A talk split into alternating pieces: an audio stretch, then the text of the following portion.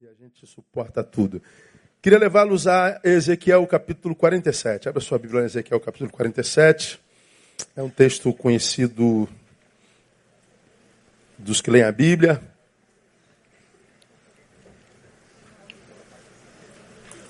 Eu queria ler com vocês os 12 primeiros versículos.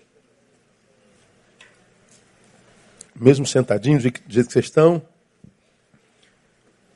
Ezequiel passa por uma experiência com Deus, que é chamado de a torrente das águas purificadoras. Diz assim, ó. Depois disso me fez voltar à entrada do templo, Ezequiel narrando, né? E eis que saíram mais águas por debaixo do limiar do templo, para o oriente. Pois a frente do templo dava para o oriente, e as águas desciam pelo lado meridional do templo ao sul do altar. Então me levou para fora do caminho da porta do norte e me fez dar uma volta pelo caminho de fora até a porta exterior, pelo caminho da porta oriental.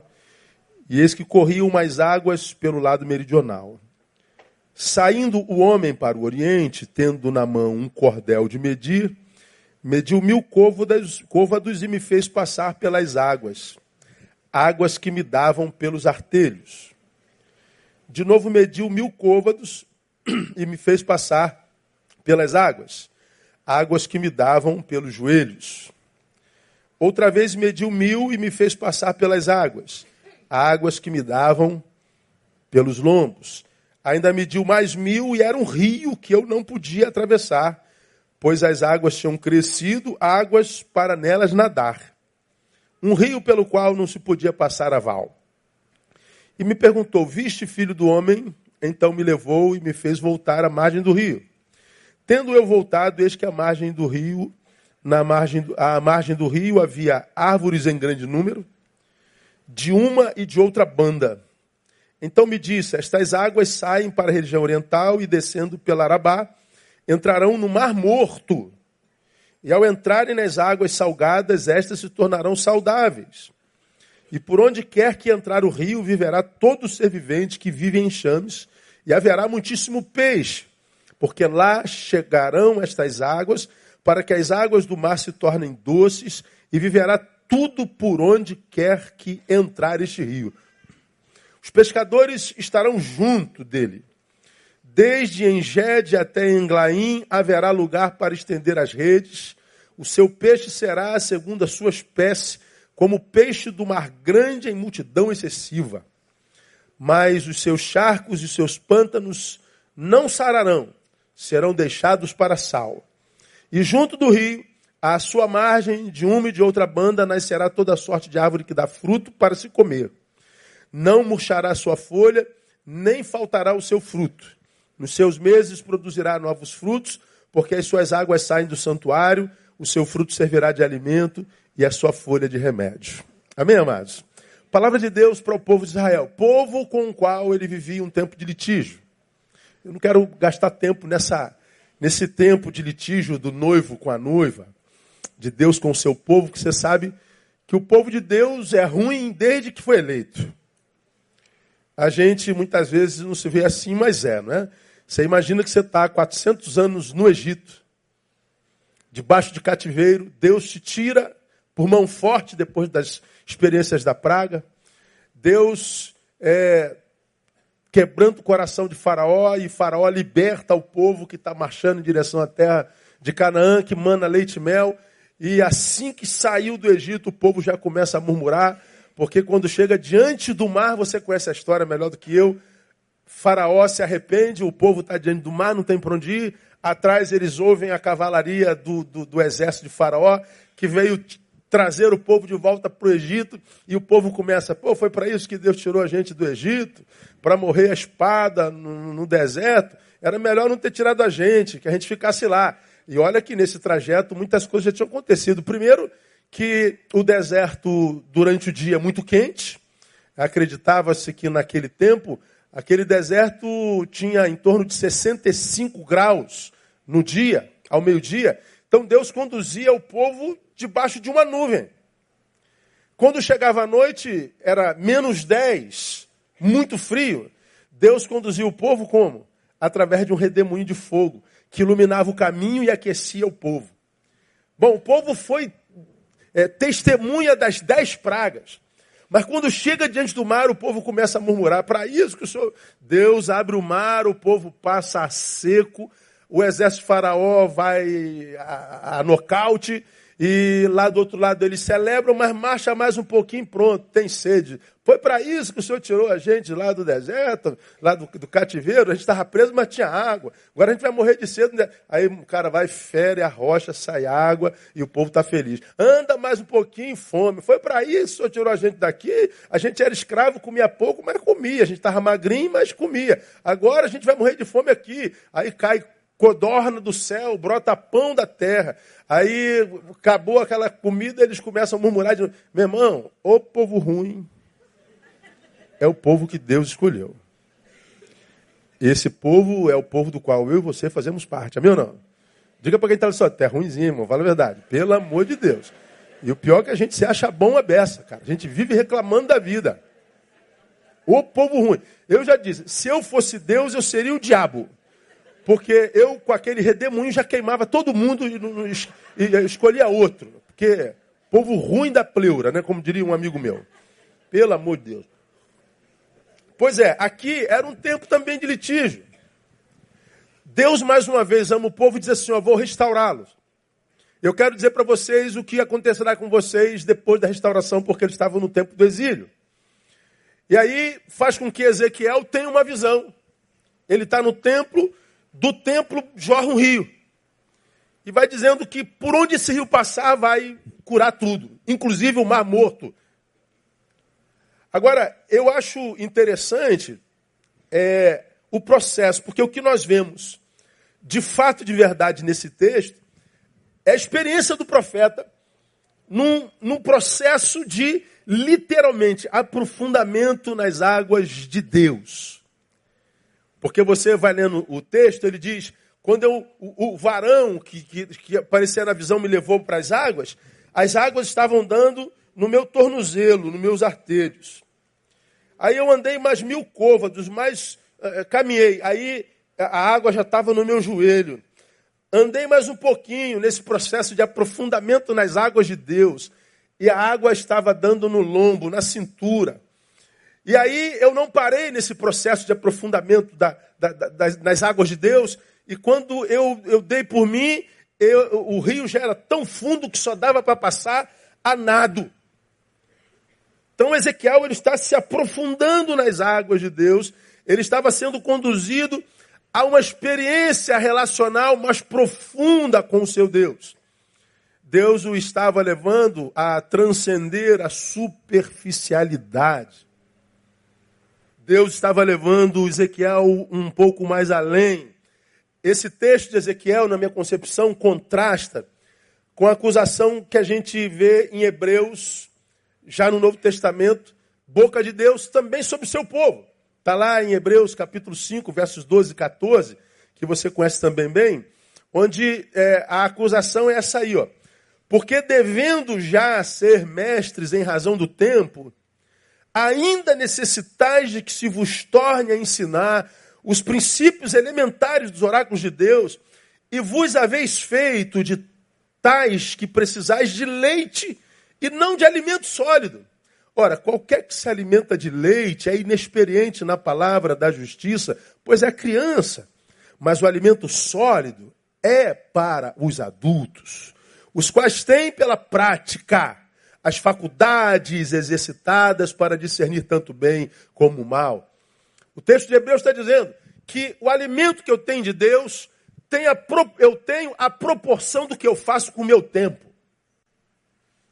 Se eu uso o meu tempo para que através dele, através das minhas práticas, eu amadureça, ele está dizendo, porque você se fez grande, Neil, eu te dou alimento sólido. Mas Podia ser o contrário, porque você banalizou o tempo que tinha na vida e não cresceu, Neil, continuou menino, você tem leitinho. O problema é que a experiência do bebê e do homem grande são completamente diferentes na história da vida de ambos. Hebreus diz que o que eu tenho de Deus, o tenho a proporção do que eu faço comigo. Não é a proporção do que Deus fez comigo. Essa cultura de que quem faz tudo por mim é Deus é a cultura de, de, de, de, de um evangelho pregado por meninos. Porque o texto é muito claro. Porque devendo já ser mestres em razão do tempo. Então ele está dizendo: o que, que, você faz com o teu tempo? É, pois é, o que você faz com o teu tempo? Te faz mestre ou te mantém moleque? Te faz maduro ou imaturo? Então não é que Deus amadureceu João e não amadureceu Maria. Não. Foi que João mensurou o seu tempo e Maria não. Maria tem leitinho de Deus e João tem rabada. Está lá, está escrito lá. Então a acusação em Hebreus era de superficialidade. Na superficialidade, diz o texto, não se experimenta as delícias prometidas por Deus a nós, só na profundidade. Ora, Ezequiel está vivendo essa experiência de aprofundamento nas, na, na relação com Deus. Ele está sendo convidado a experimentar o melhor de Deus, porque o melhor de Deus vem para quem fez o melhor para si. Guarda isso no seu coração. O que Deus pretendia, irmãos, era livrar Ezequiel do que hoje conhecemos como síndrome de Peter Pan. Só que síndrome de Peter Pan espiritual, né? A síndrome de Peter Pan, você conhece, é aquela síndrome que é conhecida como uma pessoa que envelhece, mas não amadurece. Ela continua um menino. É aquele a respeito de quem eu falo muito comumente aqui do público da nossa igreja. É aquela pessoa que tem um homem velho dentro que não cresce nunca. É um homem velho que tem um bebê dentro que não cresce nunca. Ele foi bobo aos 15 anos, está com 30, continua bobo. Ele foi bobo aos 15, está com 50, continua um bobão. Conhece gente assim? Não. Não aqui. Aqui é uma benção. Nessa manhã não tem ninguém assim, né? Pessoas com síndrome de Peter Pan, eles preferem se afastar das exigências que no mundo recaem sobre si e se esconderem em um mundo de fantasia. Peter Pan era um personagem, segundo escreveu o autor, que vivia na terra do nunca, né? Na terra do nunca, é a terra daqueles que fogem das responsabilidades que caem sobre si no mundo. E ele foge para uma terra na qual ele é o protagonista sempre, na qual ele é o herói. Então eles ficam presos na terra do nunca. Tem pessoas que, que, que são exatamente assim. Cara, qual a tua responsabilidade no mundo? Quais as responsabilidades que no mundo caem sobre si?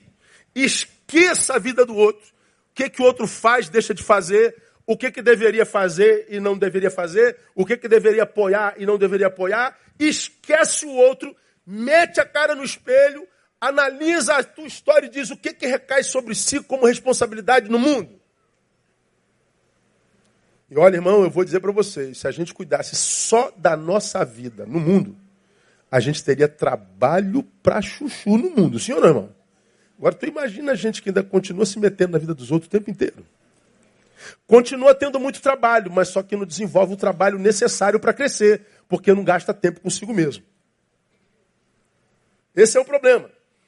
Ah, esses que têm síndrome de Peter Pan infantil não conseguem desempenhar seus papéis com sucesso em seus trabalhos, geralmente em vida pessoal, que é o que se espera na vida adulta, né? Que a gente seja senhor da nossa história e não refém dela que nós sejamos donos e doutores e senhores dos nossos afetos e não refém deles, que nós sejamos aquele que detém o poder da própria vida e existência e ninguém mais, só nós. Mas os que têm síndrome de Peter Pan não conseguem dominar a própria vida. Geralmente sabem tudo e não conquistam nada. É aquele pessoal que se acha o intelectual moderno, mas vai ver a vida pessoal tudo na. na é. Na, é o síndrome Peter Pan. Geralmente, só conseguem desenvolver relações superficiais com os outros. Por quê? Porque não conseguem relações longevas em lugar nenhum. Porque os da síndrome de Peter Pan, eles têm uma mania feia de escrever um script para a vida daqueles com os quais se relaciona. Eu me relaciono contigo, então na minha cabeça está pronto como que você tem que se comportar para comigo. O que, que você tem que fazer para comigo? O que, que você deve a mim? Então eles escrevem um script para aqueles com os quais se relacionam. O que, que acontece? Se frustram o tempo inteiro. Dificilmente conseguem uma relação longeva. Eles não têm relações é, pessoais longevas, não têm relações conjugais longevas, não têm relações eclesiásticas longevas. Eles estão sempre pulando de galho em galho, de relação em relação. Mas onde é que está a culpa? Naquele com quem ele não conseguiu conviver. Sempre. E assim, como o personagem Peter Pan, eles ficam voando por aí à procura de aventuras.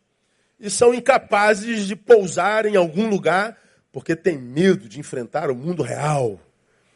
Eles não criam raízes. Bom, claro, as delícias que Deus tem para a vida de cada um de seus filhos discípulos nunca se estabelecem como marco histórico, não se transformam em história na vida, não se concretizam, porque não tem raízes. A relação e vivência espiritual é verborrágica. É facebookiana, instagranciana, é twittiana e falciana. Né? Mas se você botar a mão assim, ó, você não vê essência. Se metem em causas muito úteis, mas é a única causa que conhecem e não reconhecem nenhuma outra causa. É síndrome de Peter Pan. Bom, eu acho que esse mal acomete grande parte do povo chamado de Deus hoje. Eu acho que Ezequiel estava sendo levado a uma relação mais profunda com Deus para se livrar da desgraça de ser assim. Porque pessoas assim, por falta de conquistas concretas na própria história, como eu disse, se tornam discursivas, verborrágicas e críticas contumazes. Qual o problema disso, irmão? É, por não poderem replicar na vida o que disse Paulo na sua vida. O que, que Paulo disse na sua vida que os que têm síndrome de Peter Pan espiritual não pode replicar? Paulo disse assim: ó, quando eu era menino, falava como menino, sentia como menino, discorria como menino, mas logo que cheguei a ser homem, o que, que ele disse? acabei com as coisas de menino. Acabei com essa meninice na minha vida, matei Peter Pan, virei homem. Ora, os que têm síndrome de Peter Pan, eles nunca poderão dizer: o menino em mim morreu. O homem nasceu. E os que não podem dizer isso nunca experimentarão plenitude na vida. Por quê? Porque comida sólida de Deus só para quem cresceu. Ele repete isso em 1 Coríntios capítulo 3, versículo 2. Leite vos dei por alimento e não comida sólida. Por quê? Porque eu não tinha comida sólida? Não, é porque vocês não podiam suportar. E nem ainda agora podeis. Então, irmão, é, é muito doido assim do de Peter Pan. E a gente que vai envelhecendo, né, a gente vai, a gente, a gente vai, a gente vai precisando representar menos um pouquinho a gente, a gente passa mais a, a analista do que laboral, né? Você vai envelhecendo, a velocidade vai diminuindo, né? Você vai se aposentando, ou seja, vai se retirando para o aposento. Aposentar é ir para o aposento. Então, quando você vai envelhecendo, você vai caminhando em direção para o aposento, né? Não tem mais aquela correria. Então, tu fica assim na porta do aposento, olhando os da síndrome de Peter Pan correndo. Aí você fala assim, pô, cara, você está com 40 anos, tem as mesmas atitudes quando tinha 15. Meu Deus, você está jogando tua vida fora. Deus tem uma rabada de. uma buchada de bode para você lá na frente, mas tu não vai dar, não. Você vai passar por um deserto, esse leitinho não vai suportar. Você não vai aguentar, não. Aí não tem jeito, ele tem que investir no discurso. É uma. É uma autopunição perversa e que o da síndrome de Peter Pan nem sabe que é autopunição porque ele acha que é virtude. Ele produzir uma, uma vida discursiva, publicável, mas quando ele se retira para si, o que ele vê é nada do que foi dito ali. É discurso. Não há materialidade. E por que, que não há materialidade? Porque vive na superficialidade. Como eu tenho dito aqui, geralmente esses, hoje, nesse tempo polarizado, são aqueles que adoram acusar o pecado institucional. Porque se começar a acusar o pecado pessoal, ninguém é absolvido. Então a gente acusa o pecado do sistema, o pecado do Estado, o pecado da instituição, porque não se fala mais em pecado pessoal. É, mas a Bíblia não muda e o pecado pessoal continua a existir. Todo sistema é composto por indivíduos. Todo mar é composto por milhões e milhões e milhões de gotas. E cada gota é distinta para Deus e cada uma responde por si mesmo. Nesse mar de gente, de quase 8 bilhões de seres humanos, esse mar de gente é composta por gotas subjetivas. E cada uma dessa gota subjetiva que se chama gente responde diante de Deus pelos seus atos. Então, viver uma vida de Peter Pan espiritual, acusando o sistema, mas não se olhando no espelho, é autossabotagem. Não tem jeito. Então, para com isso, irmão. É, acuse todo mundo do seu pecado, mas não tire os olhos do seu, não. Porque o pecado deles pode reverberar em você, mas o seu só em você reverbera. Então, como, como eu tenho pregado aqui, a gente queria ser daquela outra religião, né? Como eu já disse mil vezes aqui, que diz que a gente vai voltar, a gente vai morrer e volta de novo. Cara, eu, eu, eu falo assim, Deus, Paulo podia ter falado sobre esse negócio de reencarnação, né, meu? Paulo, por que você não escreveu sobre isso? Que eu, eu, eu nasço, morro sem ter vivido, então fui um porcaria. Mas eu vou voltar de novo. Oh, meu Deus, vou voltar. Irmão, fica tranquilo, você está na, na desgraça, você vai voltar de novo, tem uma chance. Mas porque viveu uma porcaria, vai voltar, como eu digo, um pônei na, na outra vida. Mas se for um pôneizinho malandro, bom, na outra volta um puro sangue. E daqui a pouco vira gente de novo. Você vai ter outra, outra chance. É, na Bíblia não dá, na Bíblia não diz isso. Na Bíblia diz que aos homens está ordenado morrer o quê? Uma só vez. Portanto, a gente só vive uma vez. Então, o que a gente tem é 70, 80 anos mesmo. E agora tu vai ter que trabalhar até os 80 também. Tá, tá doido.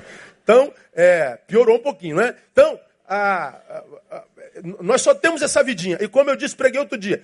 Dia 1 53 anos, 5.3. Muito bem-vindo, glória a Deus ah, vigora 70, 80, eu tenho 17 anos de vida, irmão, útil. Vou dormir hoje, amanhã acordo, já estou na hora de morrer. É, é, não dá para viver autossabotagem.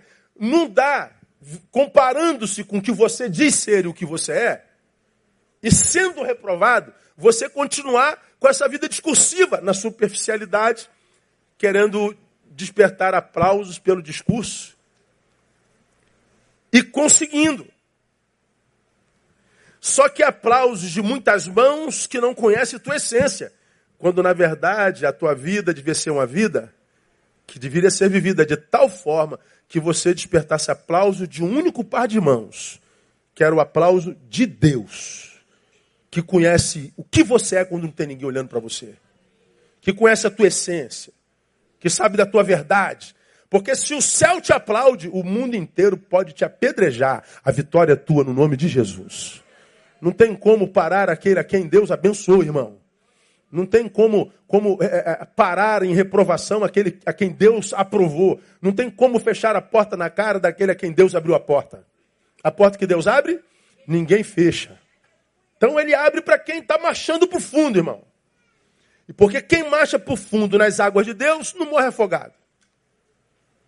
Acha as riquezas da profundidade. É aqui que eu quero ficar com vocês um pouquinho. Eu queria compartilhar com vocês algumas bênçãos advindas da profundidade relacional com Deus e que são, acho, muito importantes para o tempo que se chama hoje. Primeiro, a gente vê na, nesse aprofundamento, ou seja, na profundidade relacional com Deus, a gente vê diversidade. No versículo 9 está escrito assim, ó, porque onde quer que entrar o rio viverá, todo ser vivente que vive em enxames. Olha que coisa interessante. Enxame. Como é que é o nome disso? É superlativo? Coletivo, né? Enxame é coletivo de quê? Peixe. Qualquer um sabe disso, né? Tem alguém que falou morcego. Alguém falou morcego? Não é possível, gente. Ninguém falou não. Né? Enxame? É? Olha. Cardume. Baixou um de um mês aqui agora.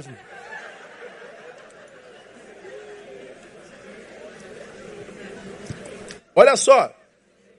Todo ser vivente que vive em chames e haverá muitíssimo peixe. Abelha dá na água? Não. Peixe. Peixe dá? Por que, que o rio abençoa peixe e abelha, e que vive em chame? Porque a gente sabe que o rio, ele corre naquela valinha que o compete, não é verdade? Mas ele abençoa a tudo no que ele toca. A terra. Abençoa as árvores que dá manga, que dá jaca. A terra que dá empim, que dá cebola, que dá cenoura. Abençoa as aves que voam porque nele mergulham e dele tira o peixe e tira a água que faz manutenção da vida. Ele está dizendo que quando a gente é, mergulha nas águas de Deus, a gente encontra diversidade. Enxame é um coletivo.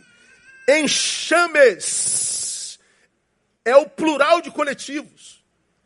Fala de diversidade. Diversidade tem a ver com possibilidades.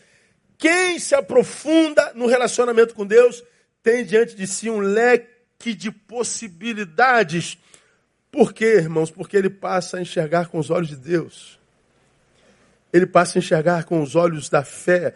Ou seja, ele foi liberto da desgraça de ter uma vida limitada por aquilo que os seus olhos biológicos veem.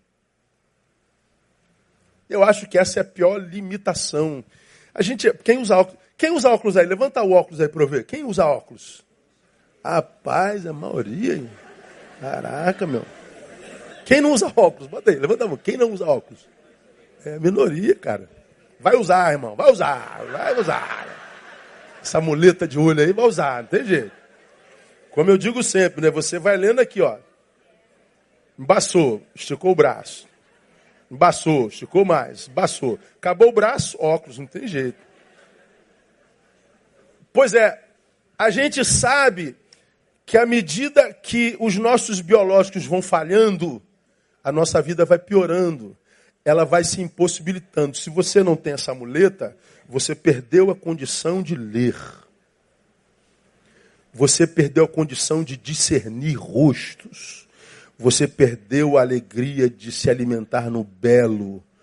Você, quando tem a sua visão biológica prejudicada, você tem toda a sua vida prejudicada.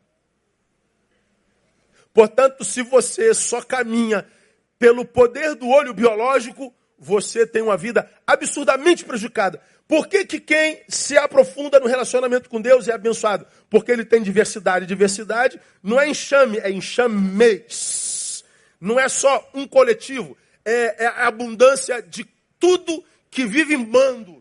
Então você não tem só a, a, possibilidade do bando, mas a possibilidade de vários bandos. São possibilidades, é um leque de possibilidades. Ou seja, o que Deus está falando através de Ezequiel para nós é o seguinte: se você se aprofunda na tua relação com Deus, não há nada que te pare na vida. Você vai aprender que uma porta que se fecha aqui é só uma porta que se fecha aqui. Outras portas se abrirão ali no nome de Jesus. É só se aprofundar que você vai aprender isso. Portanto, sua vida se amplia em possibilidades. Pastor, essa porta se me fechou. Qual o problema, irmão? Está mergulhado nas águas de Deus? Estou. Então, se uma porta se fecha aqui, outras portas se abrem ali.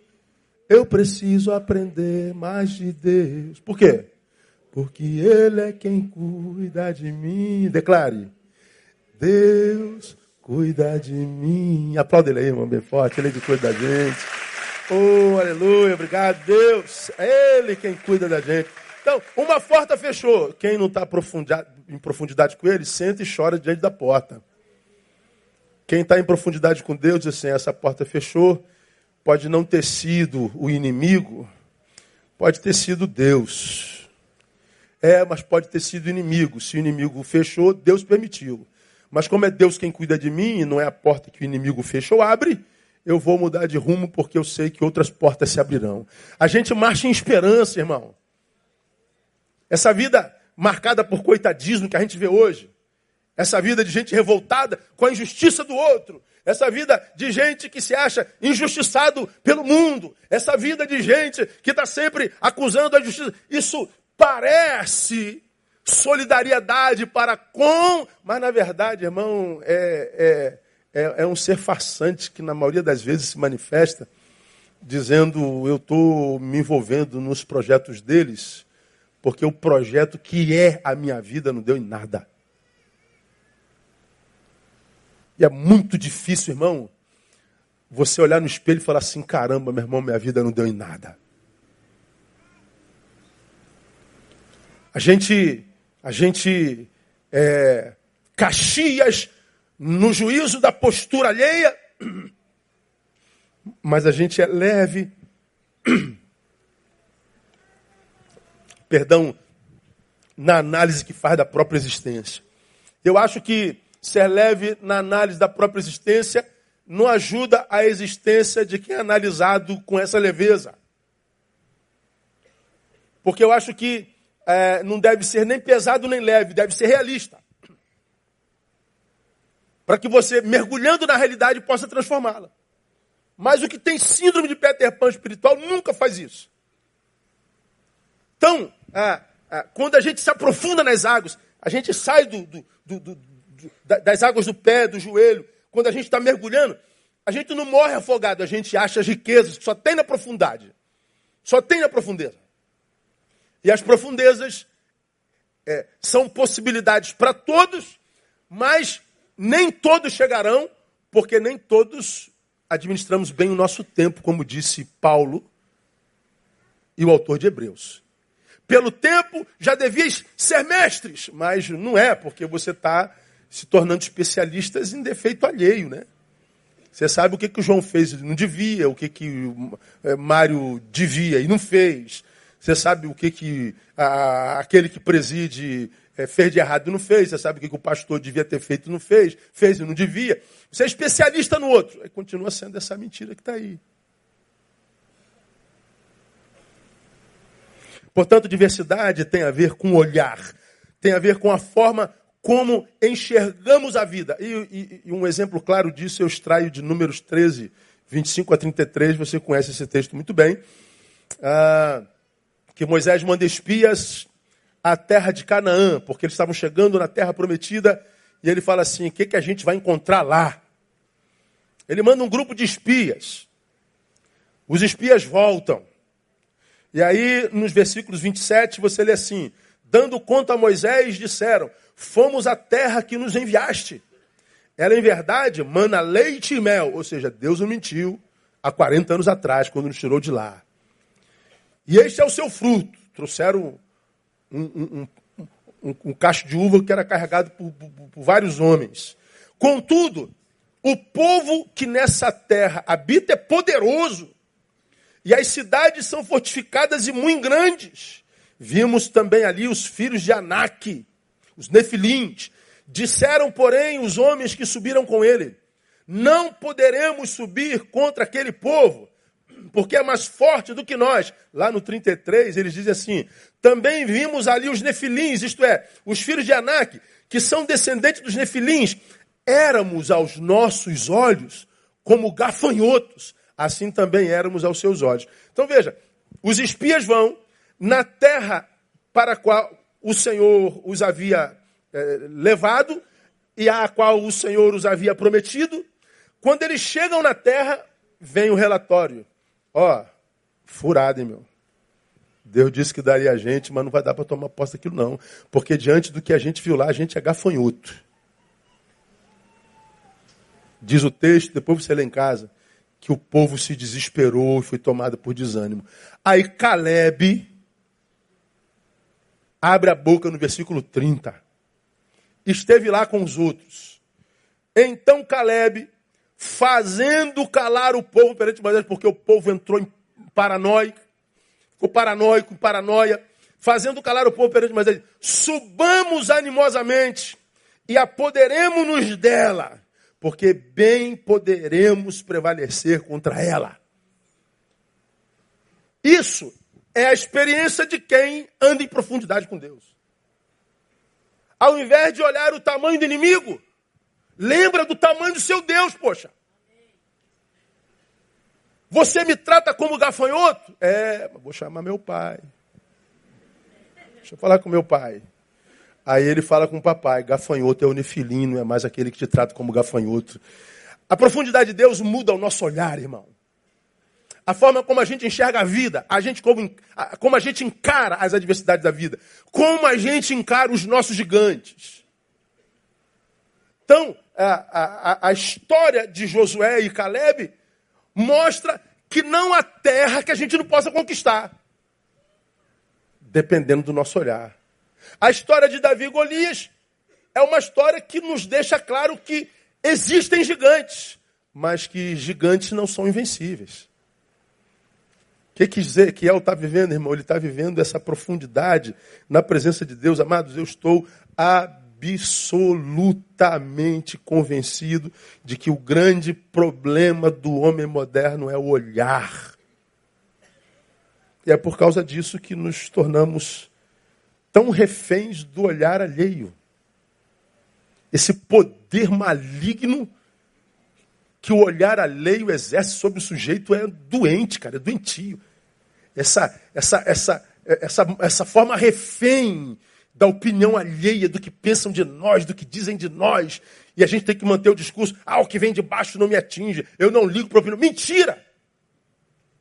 Se não ligasse para opinião alheia, não ligaria para like. Não estaria em parafuso porque o Instagram disse que não vai aparecer mais o número dos likes. Essa geração tanto liga para o que os outros pensam porque vive em função de like. Por isso uma crítica desconstrói. Por isso a falta de um tapinha nas costas desconstrói. Por isso que uma palavra antagônica desconstrói.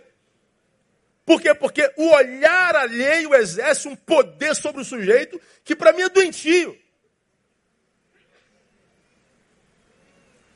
Por que, que o olhar alheio, a opinião alheia exerce tanto poder sobre o sujeito? Por causa do olhar do sujeito que está doente. A sua opinião a meu respeito é tão importante porque a minha opinião ao meu respeito não me diz nada.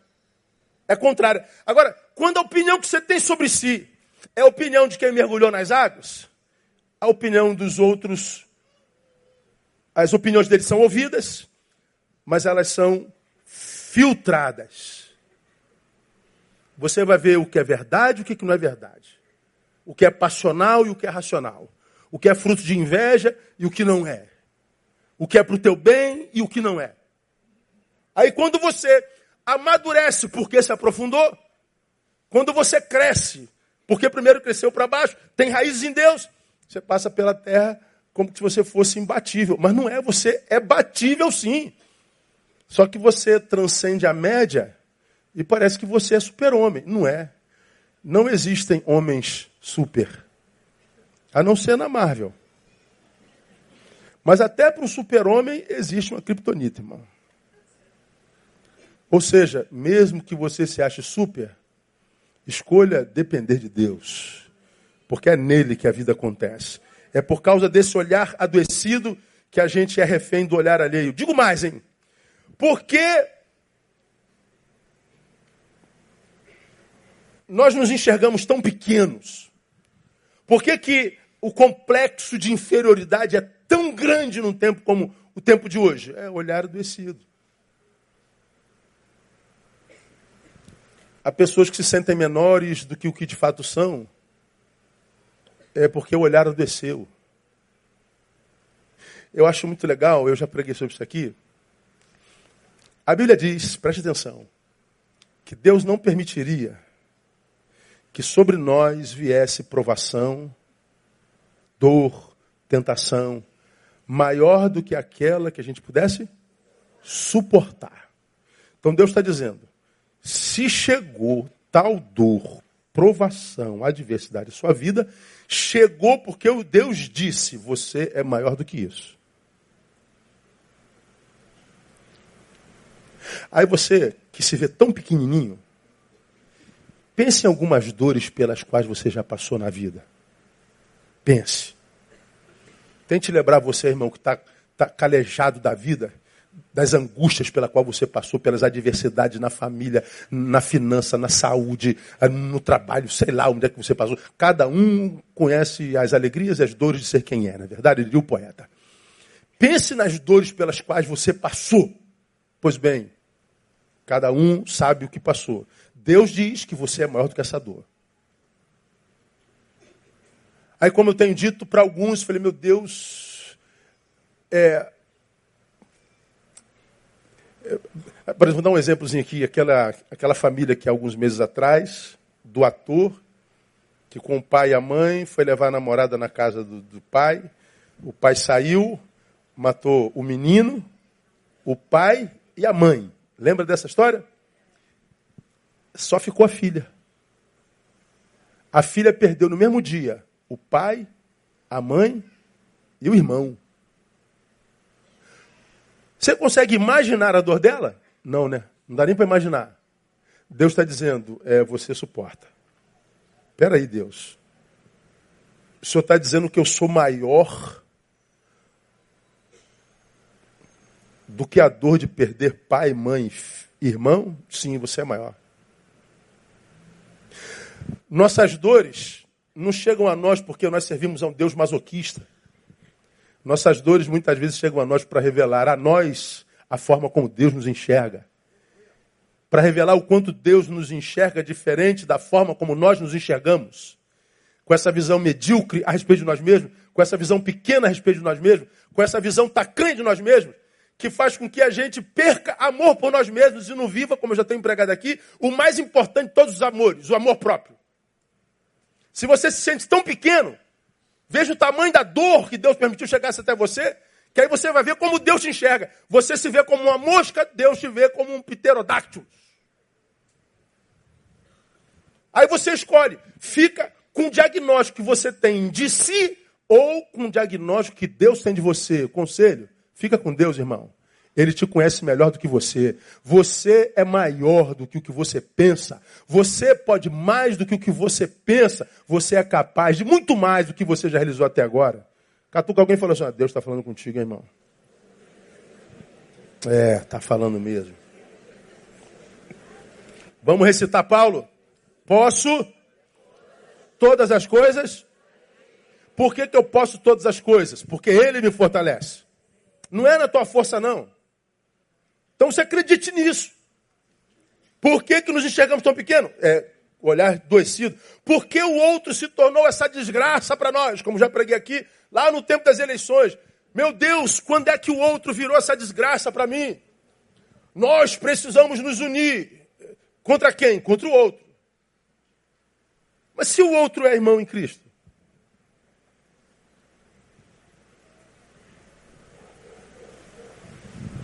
É inimigo?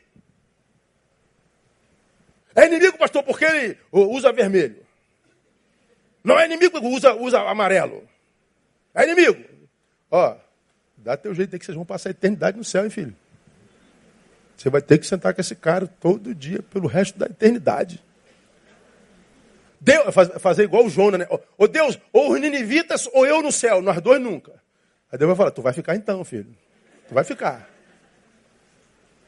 É melhor você dar um abraço aí no petista e no, no bolsoninho. Petista, dá um beijo aí no, no cara do Bolsonaro aí. Jamais, pastor, jamais. Pois é. Nós precisamos nos unir. Contra quem? Contra o irmão. Em nome de uma ideologia outra que não o evangelho. O de cá publica desmontutu. Quem se cala no tempo de injustiça, fica do lado do opressor. O de cá publica a mesma coisa. Quem é o opressor? Ele. E para você? É ele. Um dos dois está totalmente equivocado, não está, irmão? Quem está equivocado? É ele. Não, equivocado é ele. Olha só que coisa maluca que a gente está vivendo, irmão. Houve um tempo que o problema dos homens era a culpa. Brigamos, brigamos. A gente procurava o culpado. Hoje o problema não é mais o culpado. O nosso problema é a razão. Todos estão cheios de razão. Eu nunca imaginei que um dia ter razão seria pior do que ser culpado. Que loucura, né, meu? Por que, que o outro se transformou nessa desgraça, pastor? Ele se transformou desde quando meus olhos adoeceram. Ele não é desgraça porque é desgraçado. Ele se tornou a desgraça porque os meus olhos adoeceram. Porque se você curar o teu olhar, você vai descobrir que há muita graça nesse desgraçado. Você vai descobrir que há uma gente muito boa nesse maldito. Você vai descobrir que Deus usou demais esse ser diabólico. Está dando para entender, não? É o meu olhar. Mas, porque aqueles aos quais amamos por tanto tempo perderam valor em nós? Por que, que essa mulher que, que, pela qual eu briguei com o pai, com mãe, com a vida e quis casar com ela, estava duro, não tinha onde cair morto. E, e eu briguei com muito para casar com ela. Hoje ela não vale mais nada para mim. Porque ela mudou? Não, pode ser só o seu olhar. Por que, que esse homem perdeu valor? Seu olhar. Por que, que você ontem morria pela sua família, agora você está disposto a abrir mão de filho? Por causa do olhar.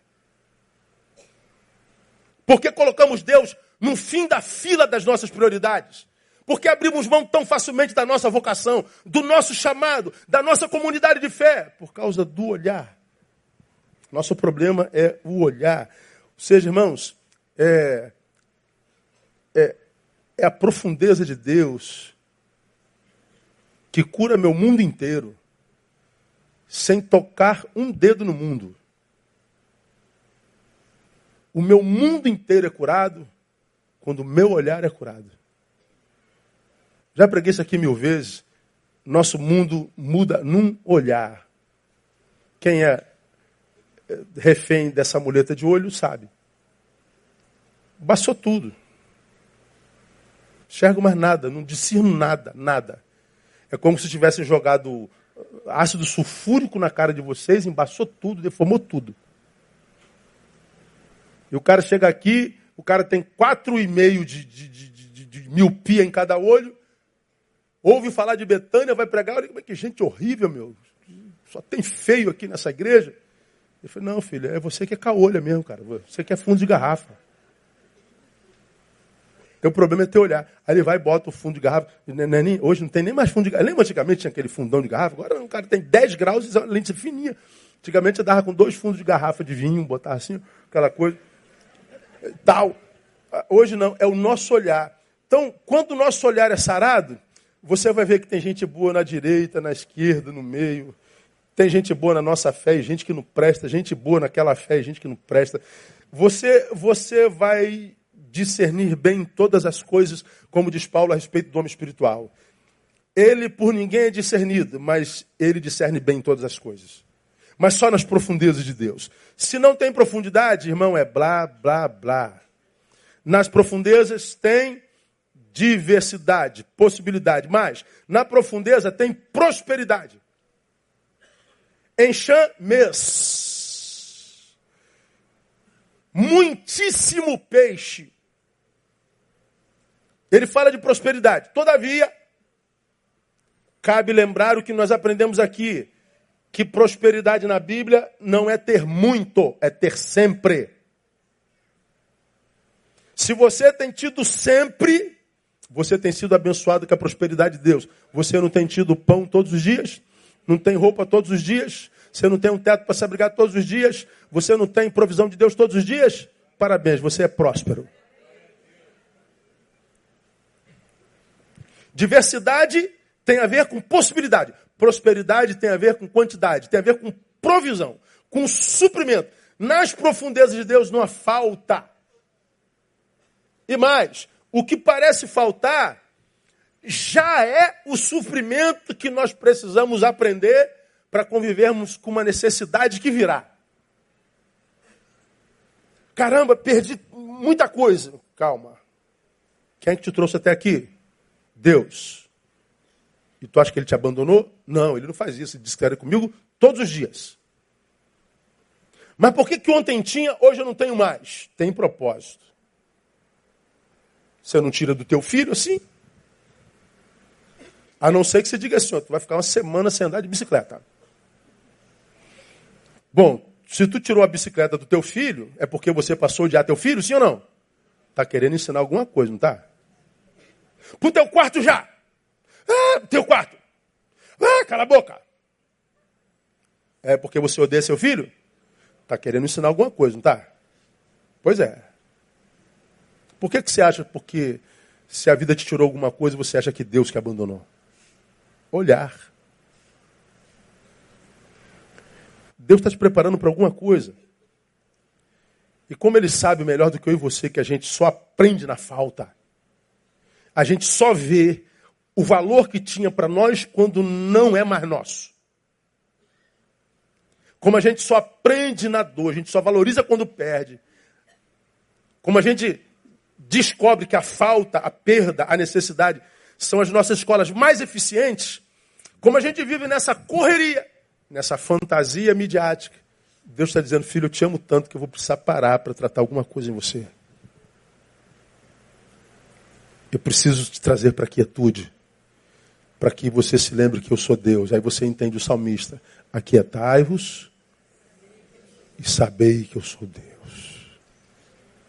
Como já preguei nesse versículo, só se sabe Deus na quietude. No movimento a gente só tem informação sobre Ele informação sobre Deus não é conhecimento de Deus. Então, quando a gente se aprofunda no rio de Deus, a gente fala que, que a gente vai ter não só diversidade, possibilidade, mas prosperidade. E é, é, até na falta eu tenho prosperidade. O Salmo 23, 1, que é um salmo que quem anda na superficialidade adora, quando está passando pela dor, pela falta, pela diversidade, joga na cara de Deus. Aqui, Deus! Tu esqueceu? Esqueceste? O que, meu filho? Tua palavra diz que o Senhor é meu pastor e conclua. Nada me faltará. Pois é. é...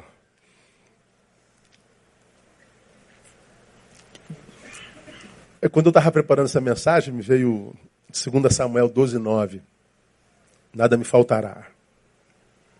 Porque desprezaste a palavra do Senhor fazendo mal diante dos seus olhos. Por quê? A Urias o Eteu mataste a espada, e a sua mulher tomaste para ser tua mulher. Sim, a ele mataste com a espada dos Amonitas. Deus está falando com quem aqui? Davi. Que é o homem segundo o seu coração. Agora, pois, a espada jamais se apartará da tua casa porquanto me desprezastes e tomaste a mulher de Urias, o Eteu, para ser tua mulher. Assim diz o Senhor: Eis que suscitarei da tua própria casa o mal sobre ti, e tomarei tuas mulheres perante teus olhos, e as darei ao teu próximo, o qual se deitará com tuas mulheres à luz do sol. Pois tu o fizeste em oculto, mas eu farei este negócio perante todo Israel à luz do sol o homem segundo o coração de Deus, que escreveu: O Senhor é meu pastor e nada me faltará, nunca conheceu paz na sua casa. Já preguei sobre a história de Davi. Filho Aminon se apaixona por Tamar, estupra a irmã.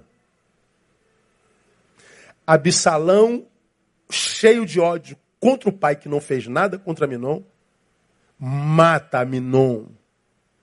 Davi tem uma filha estuprada, um filho estuprador, um filho assassino, um filho assassinado. Absalão foge para a casa de um avô, que era pai de uma das sete esposas de Davi, que não era principal. E Absalão fica esperando que o pai vá atrás dele para trocar uma ideia. Davi não faz nada. O avô enche o coração de Absalão. Absalão vem, toma o reino de Davi, só não mata porque Davi foge. Depois de um tempo, Davi reagrupa o seu exército e ele toma o trono de Absalão e Absalão é morto pelo melhor amigo de Davi. Então Davi tem uma filha estuprada, um filho estuprador, um filho assassino, um filho assassinado, outro filho assassinado. O homem segundo o coração de Deus, que escreveu o Senhor é meu pastor e nada me faltará, tem a família que nenhum de nós desejaria ter na vida.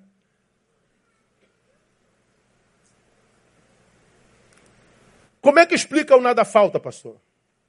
Quem é capaz de explicar isso? Pois é, na falta da paz, que é o caso de Davi, brota o quê? A capacidade de viver na guerra.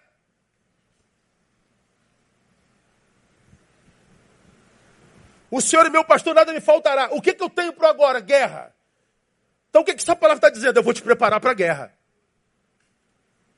Só que o que está na superficialidade diz assim: não, eu quero paz. É, não dá para viver paz, filho, o tempo todo, porque você vive num mundo caído. Não dá para viver mais plenitude numa vertente da existência, porque agora, depois da queda, a vida é dialética. A gente chora, a gente ri, a gente vai, a gente volta, a gente está alegre, a gente está triste, a gente engorda, emagrece, a gente quer viver 200 anos, a gente quer morrer. Então a vida é dialética. Então, quando ele diz nada me faltará, ele está dizendo o que, que a vida preparou para você agora. Ele está dizendo, meu filho, você que mergulhou na profundidade, não se impressione com os teus olhos veem. Independente do que vem os teus olhos, você está preparado para isso no nome de Jesus.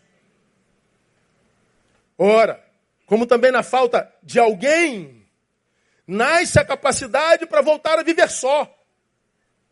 Na falta de saúde, brota a capacidade de lutar contra a enfermidade. Ou seja, o pastor de Davi, que não livrou Davi das consequências que ele mesmo criou, disse assim: Porque eu te amo, eu vou te capacitar para viver diante das consequências que você produziu para si. Tão grave que eu vou te falar agora. O não faltar não tem a ver com aquilo que eu desejo, tem a ver com aquilo que eu preciso quando o que eu desejo falta. Repete comigo para você gravar. O não faltar, diga, não tem a ver com aquilo que eu desejo. Tem a ver com aquilo que eu preciso quando o que eu desejo falta. É. Só na profundeza de Deus eu tenho prosperidade. Então eu passo como Paulo e digo: olha, eu sou experimentado de todas as coisas, sei ter em abundância e padecer necessidade. Ele está dizendo a mesma coisa. Estou bem quando estou bem, estou bem quando estou mal. Estou bem rindo, estou bem chorando. Chora não, eu choro, claro que eu choro. Estou chorando e estou bem. Estou rindo quando está gostoso a beça. Estou bem quando está doendo a beça. É, é assim. A vida é assim. Ele é pastor e ele diz: Meu filho, você, nas profundezas, está preparado para qualquer coisa. Meu irmão, não seja refém dos seus olhos. O que a gente vê hoje não, não, não dá esperança, né? Está difícil demais. Mas não vivo do que vejo, mas vivo do que creio, sim, ele é fiel, ele é fiel. Antes viverei.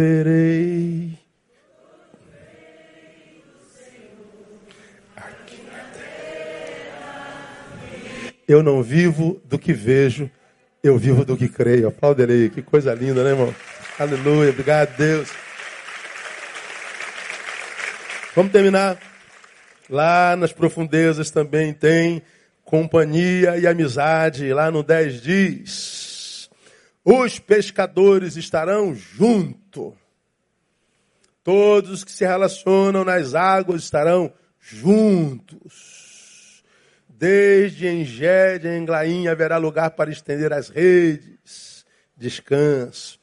Seu peixe será segundo a sua espécie, como o peixe do mar grande, grande e multidão excessiva. Ele está dizendo, os pescadores estarão juntos. Um dos maiores males do homem moderno é a solidão, né? A ausência de alguém do lado e dentro. E o outro grande mal do homem pós-moderno é a decepção com seu próximo. De um lado eu não tenho ninguém. Do outro lado eu tenho alguém que com o qual quase sempre me decepciono. Falei, meu Deus, solidão faz mal e se relacionar faz também. De um lado, eu preciso muito de alguém. Por outro lado, é difícil achar esse alguém e não me decepcionar com ele.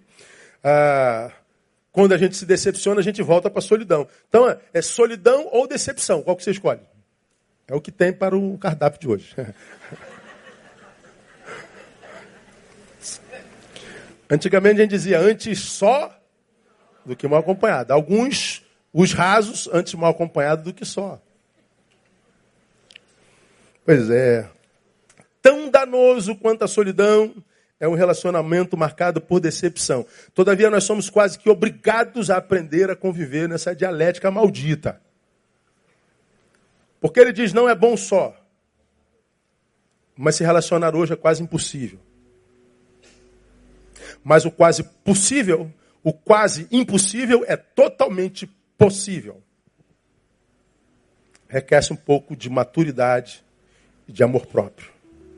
Maturidade para não entrar numa relação sem desenvolver análise. Veja o fruto do sujeito. Não se recuse a ver. Para que vendo o fruto, através do teu amor próprio, você se vê se se doa ou não. Como eu tenho dito aqui, você pode estar com todos, ser com alguns. Porque nós somos o resultado dos nossos encontros. Gente passa gente para gente. E dependendo de com que gente você é, você vai se moldando a imagem dele. Ora, é, nas profundezas de Deus, a possibilidade de relacionamentos saudáveis são muito maiores. Agora, quando eu falo nas profundezas de Deus, nós é, o que não podemos, é, se desejamos bons relacionamentos, é não confundir profundezas de Deus com membresia de igreja. São coisas distintas. Nas igrejas, na membresia de igreja, tem muita gente que vive relacionamento profundo com Deus, mas nem todo mundo que está na igreja vive tal relacionamento. Irmãos, é, é, é, é muito frustrante. Eu sei que vocês se frustram muito com os pastores que vocês tiveram e têm comigo tal. Mas nós nos frustramos muito mais. Vocês têm um pastor, eu tenho quase 5 mil ovelhas. Meu irmão, você vê. Desculpa aí, eu não vou citar nome. Não, né? Não, né? Eu vi uma coisa assim, rapaz, que me deu uma, uma angústia assim tão. É. Não, né, amor? É, pronto, tá deixando. É, a gente, a gente vê produções que a gente fala assim, meu Deus, onde é que entra Deus aí nesse negócio? Será que você não pensa no nome de Jesus nenhuma vez nas suas produções, nas suas publicações, você não pensa nem um pouquinho em dar glória ao nome dele, ou envergonhar o nome dele, nada. Não passa assim na sua cabeça nenhum instante, assim, nada. Não passa nenhuma vez transformar sua rede no lugar que glorifique o nome de Jesus.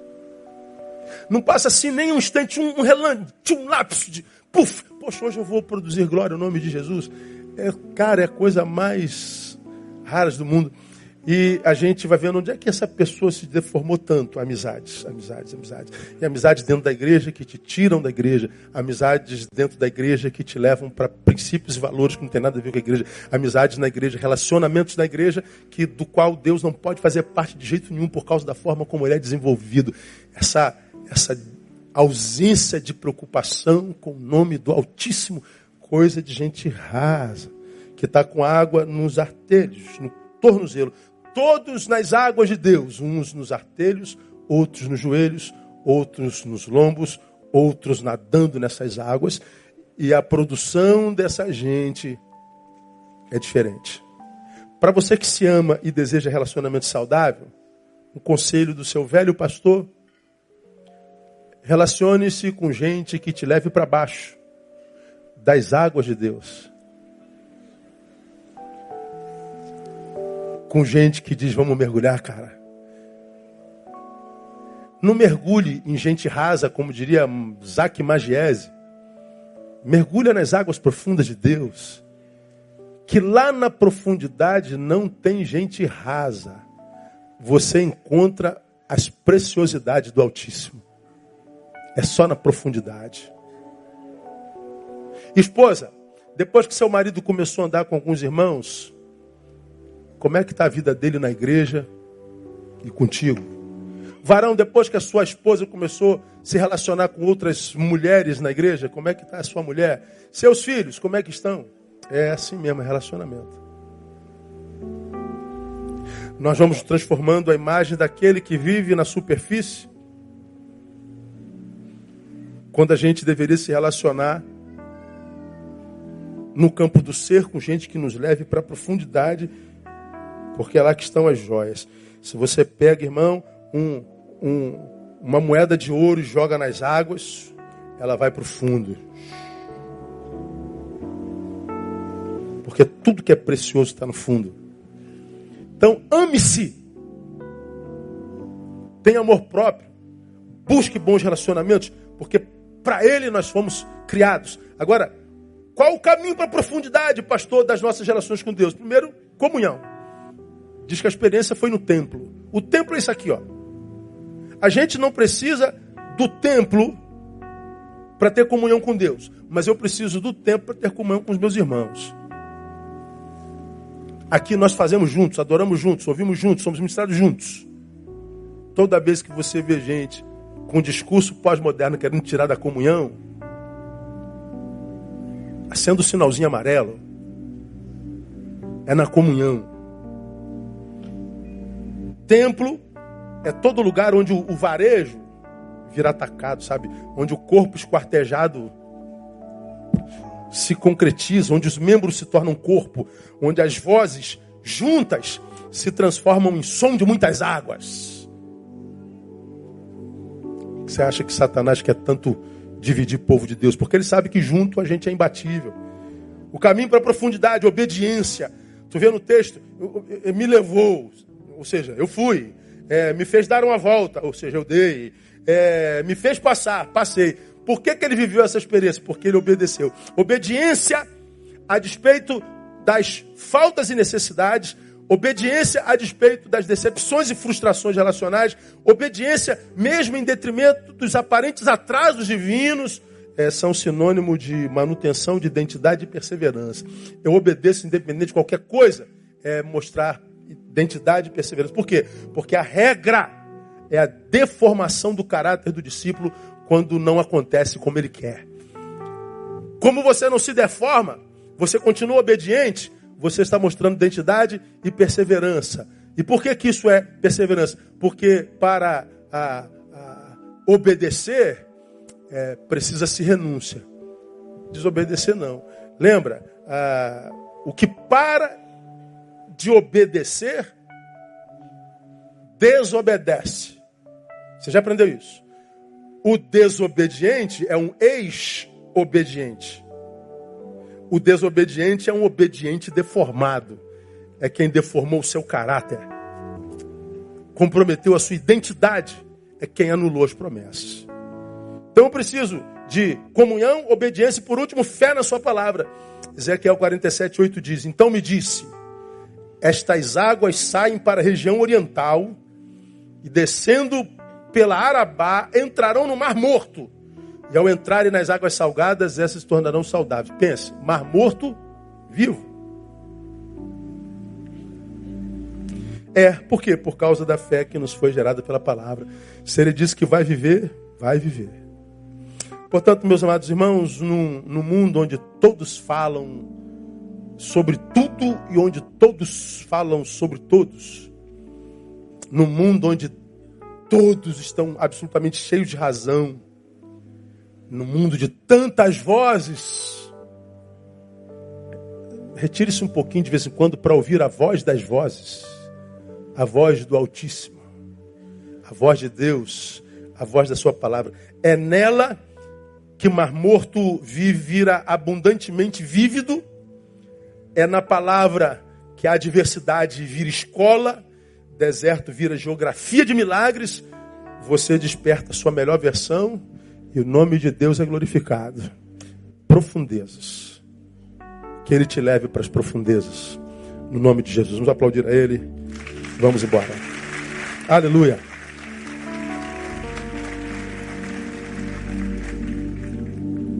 Logo mais eu estou aqui, aguardo você. Vamos agradecer pelos nossos amigos. Ontem foi, ontem foi dia do amigo? Então, a gente vai dar uma palavra sobre amizade logo mais, muito legal. Porque os nossos grandes problemas hoje têm sido os amigos, né? Misericórdia. Então, vamos falar de relacionamento, vamos orar. Pai, muito obrigado por tua palavra. Queremos nos tornar mergulhadores, Deus. Queremos mergulhar de cabeça nas tuas águas. Porque aprendemos que nas tuas águas ninguém se afoga. Encontra riquezas. Nos livra, Deus, dessa hipocrisia midiática. Nos livra da síndrome de Peter Pan. Nos livra da nossa pior vertente e nos dê a graça de ser verdade em Ti. Se precisamos de aplauso, se o aplauso é necessário, que nós despertemos o aplauso do céu. Aos que têm ouvidos, que eles ouçam, Deus. E que se ouvirem, que eles experimentem a vida que há em Ti. Fica conosco, despeça-nos em paz, esteja conosco logo mais e ministra nosso coração. Porque nós pedimos o nome de Jesus, nosso Senhor que reina. Amém e aleluia. Deus abençoe você. Até logo mais. Se não sai sem dar um abraço no teu irmão.